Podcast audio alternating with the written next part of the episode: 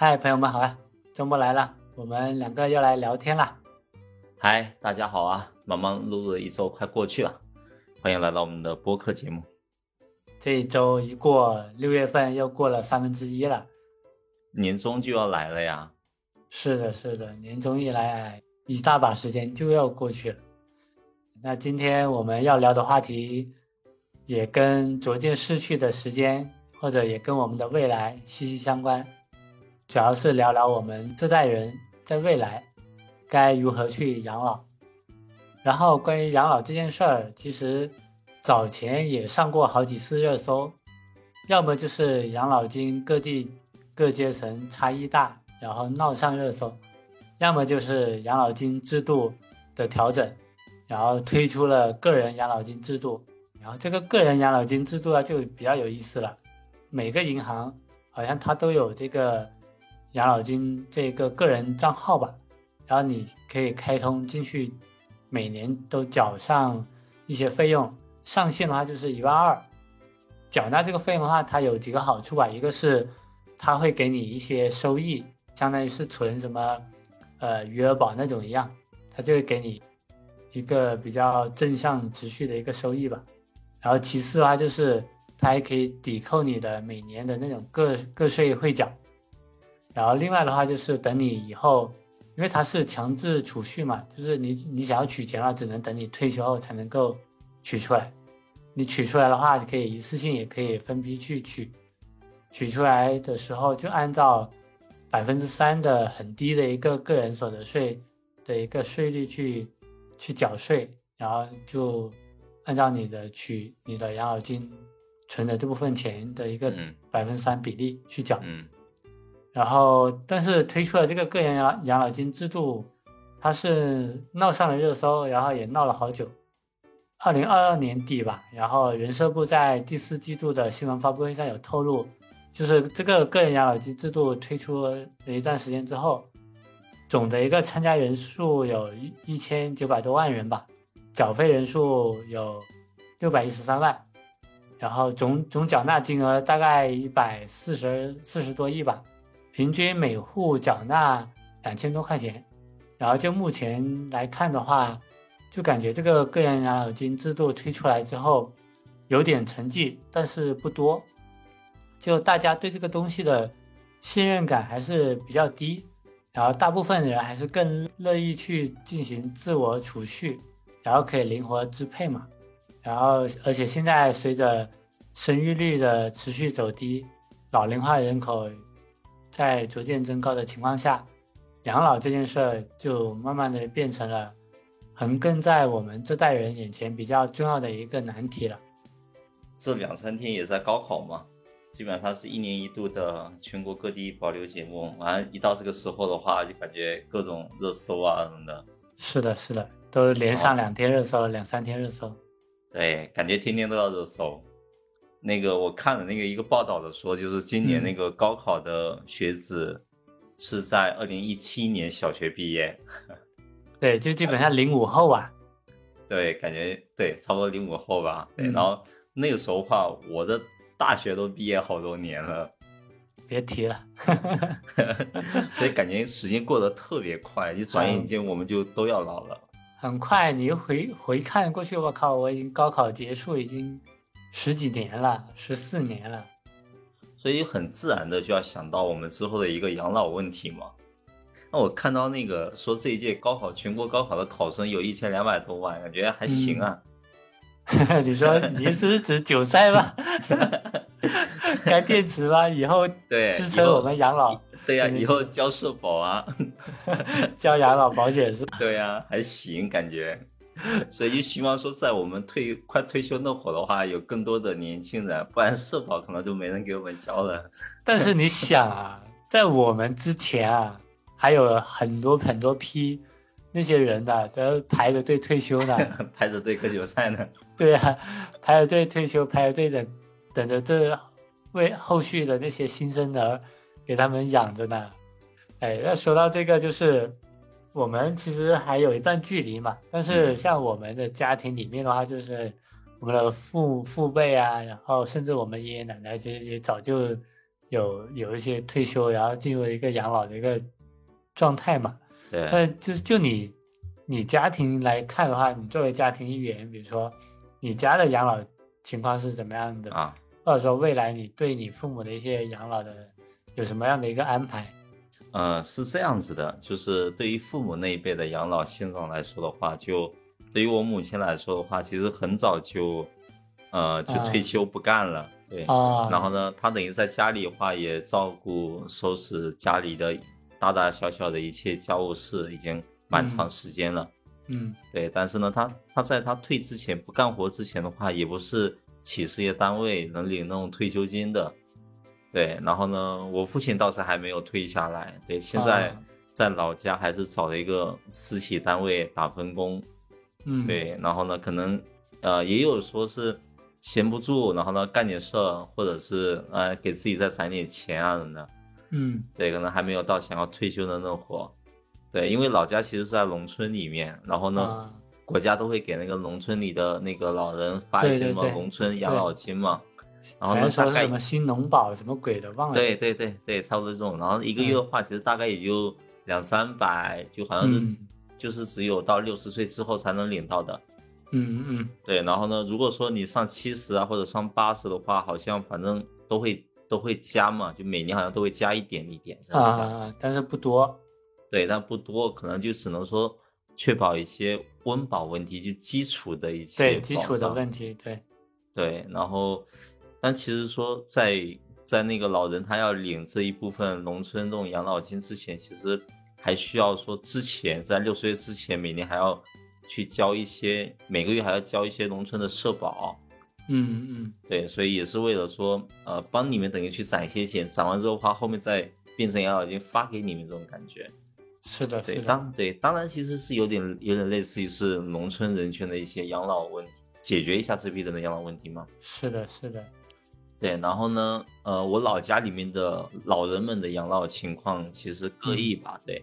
但是呢，对于大多数人来讲的话，就年轻时候的话，基本是没有什么那个单位的，就没有一些嗯。什么给你交社保啊这种单位的，然后也、也没法说在你在你六十岁退休之后，然后你还能领养老金，因为这部分人群其实是特别低的。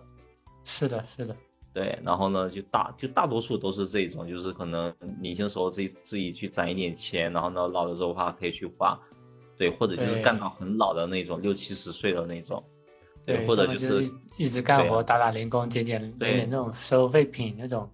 对对对，很多啊，我们那个嗯。村里的话，就有蛮多老人会去捡一些废品啊，或者什么的，打零工这种，嗯嗯，对，然后还有蛮多的话就是靠子女嘛，就是自己会对对，对生儿育女，就可能生了很多子女的话，那么就会有一些钱嘛，是的，是的，对，因为子女肯定需要去养父母嘛，对吧？是的，赡养。然后另外有一批的话，就可能没有成家的、没有生育的话，那么这些孤寡老人的话，就国家就会给一些给一些补助哦，国国家会嗯照顾一下。对嗯对，大概其实整体的情况是这个样子啊，就是整个嗯来说的话，还是比较严峻的，我觉得。对，我觉得还是对，哎然后对于说对于说我家来说的话，我其实思考是这样子的，就是。嗯呃，帮父母去入一些像农村的会子啊这种，就特别嗯像我们的地方的话，就会有这种习俗，然后可以攒点钱，就以备之后那个更年长的说话，可能会有一些身体方面的一些病痛啊，或者是嗯，一些其他的需要治疗的时候，对。对对，就可以先攒点钱嘛。就是强制储蓄的这种感觉。对对对，嗯然后第二点的话就是父母自己会有一些农村养老金，虽然可能不多，嗯两三百吧，两个人加起来的话，一个月也是会有四五百这样。聊胜于无嘛。对，聊胜于无嘛。然后呢，如果说也没有什么老人家的话，可能也不大喜欢吃什么山珍海味，对吧？那就可能随随便吃一点，对。对，就反正还能还能应付一点。然后呢，自然后第三点的话，就是父母自己也会有一点点存款。嗯嗯。对，然后还可能用一点，对，然后呢，第四点的话就是每个月的话或者每年的话，我肯定都会寄一点钱，嗯，然后呢给到给到老人去养老，嗯嗯。对，然后呢第五点的话就是，第五点的话就是可能父母可能更年长的时候的话，那么应该就是会直接在家去照顾父母，或者是定期得回去嗯去看一下父母。啊啊对，但是呢，我我应该是不会说把父母送到养老院去的，因为我感觉我父母应该不大喜欢去养老院吧。大概是我对于父母，我父母之后养老的一些考虑和安排吧。嗯嗯。嗯那对于你来说呢？呃，像我的话就是，呃，我家里面情况也比较简单，就是就我比较了解清比较清楚了，就是我嗯呃奶奶跟我妈，就是因为我奶奶的那个也是以前农村那批过来的嘛，然后她的养老金其实她有那种保险，其实办理都是我妈去帮忙弄的，然后以前啊很早之前也是花花了点钱去补缴嘛。然后后面就退休之后，就每月也是能领几百块钱，对，应该也算也是你前面说的那个什么农村养老金那种一样的，对。然后现在我奶奶年事也高了，然后我那些那些姑轮流照顾她嘛，然后像这个几百块钱，其实在我们那那个小城镇小地方其实也还行，对，大家也他的这些子女也是轮流会会去照顾他，然后给他买吃的。然后也不愁没钱，也不愁没吃的，对，反正也是能够照顾他，就是能顺利养老吧，然后然后照顾到以后吧，对。像我妈的情况就比较好多了，就是我妈退退休之前是教师编制嘛，然后前几年退休之后，在我那个小地方，每个月都能有三四千的退休工资。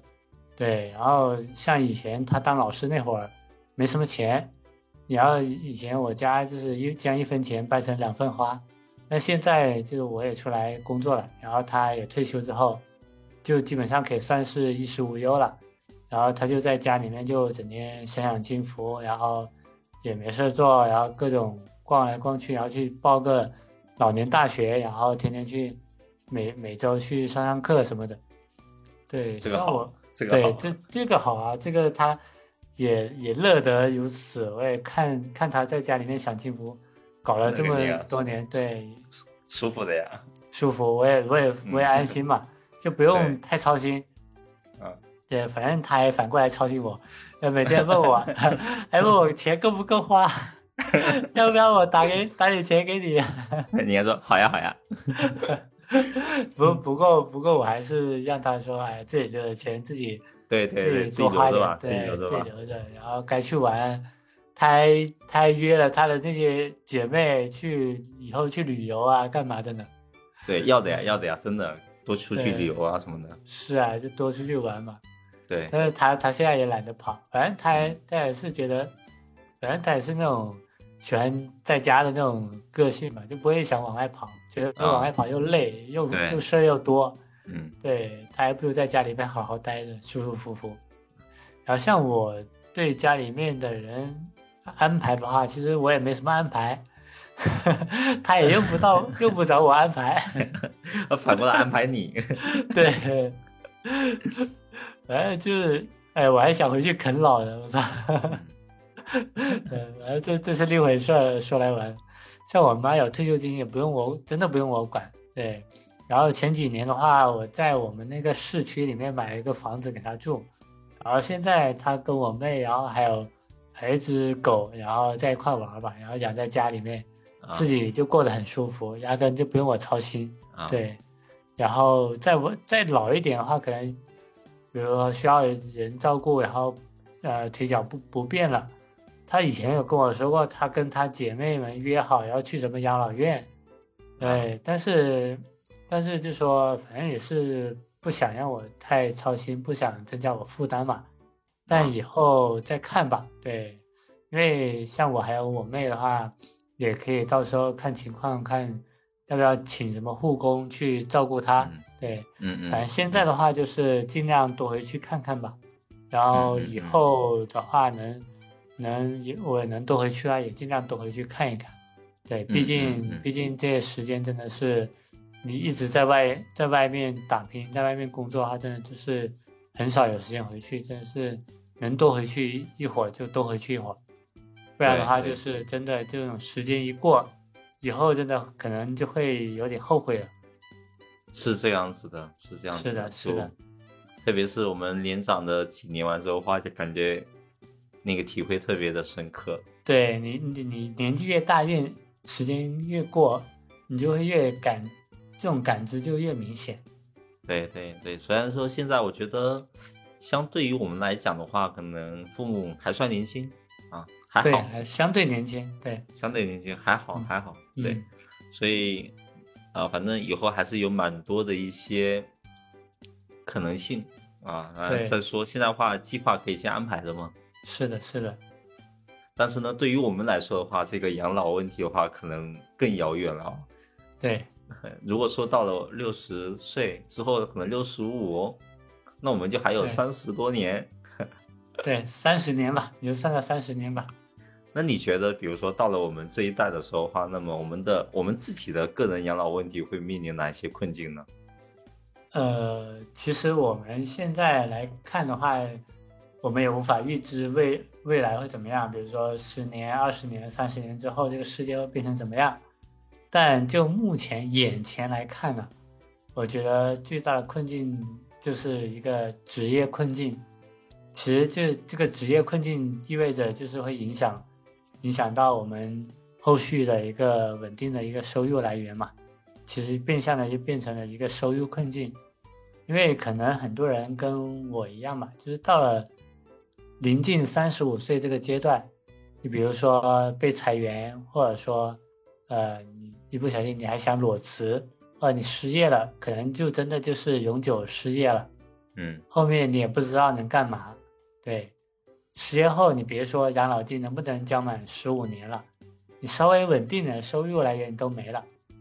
你你的那些社医社保什么的，可能你你还指不定你都要断缴，到时候真的估计就要借鉴那种，呃，日本那边的那些老年人的那种大多数情况，就去各种打零工啊，赚零赚零钱这种情况，就比如说你去呃那种超市去当个收银员，呃，嗯去当个呃那种服务员，服务员都指不定人家都觉得你年纪大了都都不爱要你这种，对呀、反正对。然后现在你比如说像那种餐馆的服务员，基本上都是小年轻啊，对你你去你能干嘛呢？有可能人家觉得你年龄大了还不够人家机灵，也干不了什么活儿，以后你就只能去当个洗碗工。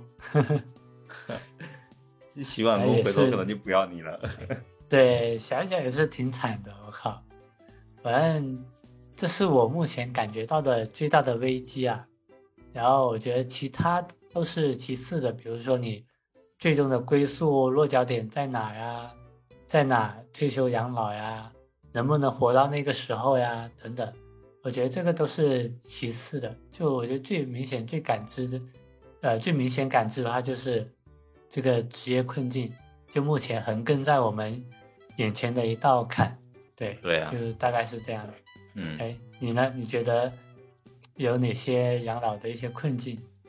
呃，我觉得就是第一点的话，跟你刚才讲的那个其实是蛮像的，我蛮认同的，就是那个三十五岁危机这个问题。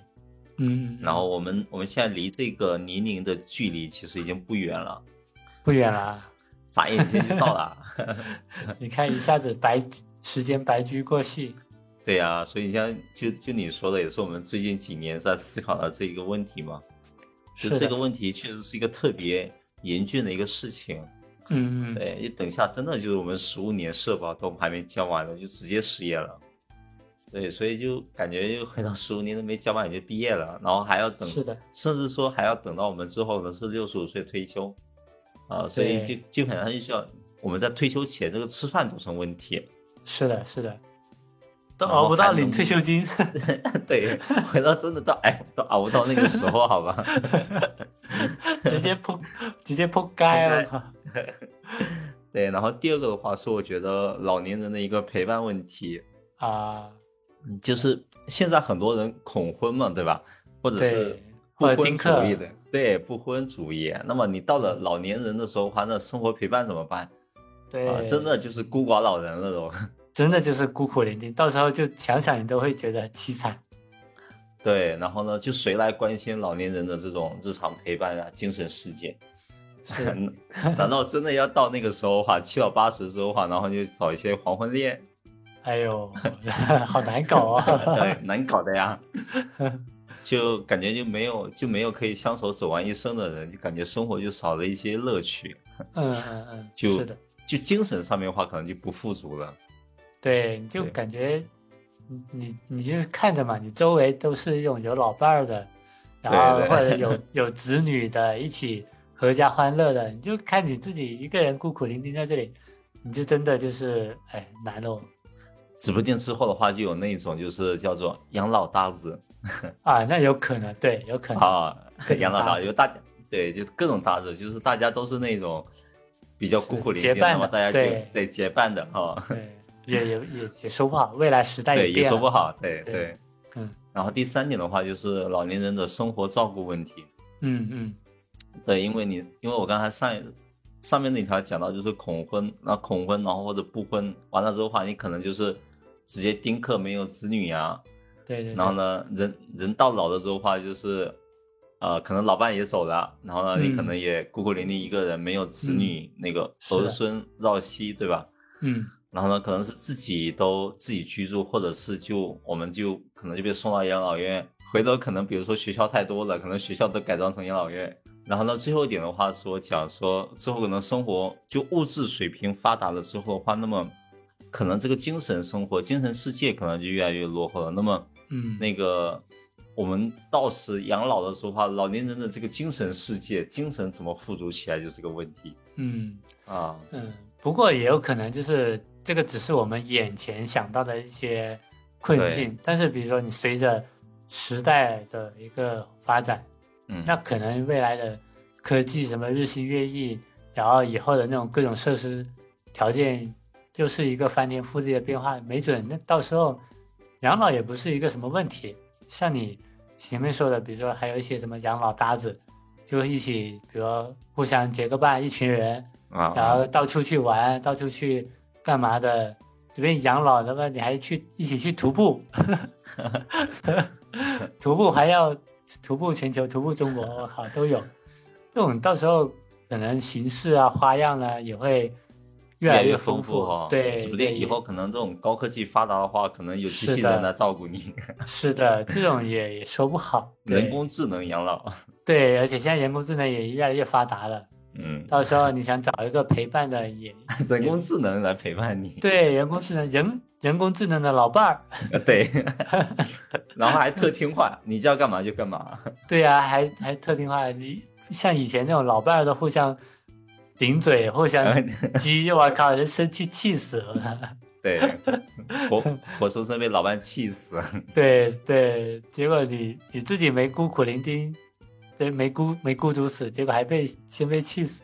对，哎，说说到这个，我们已经展望了一下未来。对，那如果继续展望、继续聊的话，你对于未来你的那种养老的一个方式，你有什么样的一个计划？你会为什么会做出这样的一个安排呢？呃，我我目前的安排其实是这样子的，就啊是，呃，我觉得第一点就是说毫无疑问，就是有足嗯够的钱才是王道。啊，那确实，哦，没有钱，感觉就什么事情都干不了。回头养老的时候话，你可能养老院都住不进去，你没钱啊。对对，你没钱，你你住家里面，你没钱，你天天喝水，对，你天天喝水喝水，回头就吃不饱。对，要饿死了。对，所以我觉得必须存够钱。对，嗯然后呢，我看之前网上不是流传了一张图，存够一啊一一百五十万，然后呢，啊对，每个月的话就花个四五千，然后就可以一直花，不用不用筹钱。或者你就 多的钱就存银行，对对，存银行，然后吃利吃一些利息对吧？对对 然后呢，我我我也不知道我能存多少钱吧，反正感觉能存多少是多少。啊啊，对，有钱对，有钱才是王道，然后给自己以后的养老生活可以准备足够的多的一些底气。是的，是的，然后第二点的话，我会选择一些居住的地区吧。嗯嗯对，就目前来说的话，大概率应该不会是深圳，我觉得啊，那深圳肯定养不起啊，我靠，养不起啊，我感觉深圳的话就适合搞钱，不适合养老。对对对对，可能有比较大的概率，比如说是回到老家，嗯，对，嗯可能是村里啊，或者是市区里，嗯，对。但是呢，大概率的话，应该不会选择那种太嘈杂的地方，因为我不喜欢太嘈杂、人太多的地方。嗯嗯嗯对我比比较喜欢，呃，比较开阔一点的，然后呢，比较安静一点的，就类似像养老院的那种那种啊氛围。乡村，然后种地，然后田园对对生活，对，周围安静静谧一点啊，好一点。那目前确实没有完全想好了。嗯嗯嗯对，然后第三点的话，就找一个可以陪伴的人吧。嗯嗯，对，还没找到，但是 随养老搭子，对，养老搭子，对，对，因为我觉得如果有的话，应该一起养老也蛮有意思的，就蛮有趣的，每天还可以还可以有个人聊聊天，讲讲话也可以的哦。对呀、对，不然的话可能也一一个人也挺无聊的感觉。对，还是正儿八经的找个另一半一起相伴到老吧。对对对，对然后呢，最后一点的话，就兴趣爱好吧，就老年人的一些娱乐。嗯。然后呢，可能会选择看一些书，然后平时的话运动运动，比如说打个太极拳啊什么的。嗯，嗯。然后呢，动静结合多好。对，这个是可以的，要适对当的所以修对呀什么休养生息。对，所以呢，我主要其实就是基于说我自己对于生活的一些向往吧，一些感受，我就希望是说稍微静下来一点，稍微放慢生活的一些脚步，选择一些比较静谧的一些呃居住地区，然后呢嗯就呃慢慢的去养老，然后呢慢慢的去过每一天，然后呢就日常生活当中的话，也不希望是说呃可能没有什么。没有什么目标感的这种感觉，就感觉每天就吃饭睡觉那种话，我也不是很喜欢。就每嗯天最好可以有一些事情做一做，看看书啊，运动运动呀，呃，跟人聊聊天啊什么的，然后呢，一天一天的过，就这样就挺好的。对啊，也不至于太无聊，也不至于太孤独、寂寞、空虚。对对对，这对这是我大概就是想的，就我的一些养老计划。那么嗯对于你来说呢，你对自己之后的养老生活有什么样的一个展望呢？呃，像我的话，其实我现在说白了还真没什么展望。一方面，我现在又处于一种比较有点对未来有点迷茫，有而且有点焦虑的一个状态。一方面觉得养哦老对我还有点远，另一方面又因为职业困境，然后让我对未来没有什么信心，总感觉我总感觉我活不了那么久。然后我。我我会看现实情况决定我能活多久，因为就就觉得有时候觉得活太久觉得没意思，所以我很我比较期待能够安乐死能够合法化，到时候就可以决定自己在哪一个时间段能够能够安然的就就失去，但是就很可惜，我那他妈搞搞了工作当社畜当了大半辈子，结果养老金便宜了别人，自己还没有领养老金，结果养老金就充公了，我靠！充公了，自己还没对有享受到。对，有点不甘心，就是这里。对，但所以现在我也也没怎么安排我的养老吧。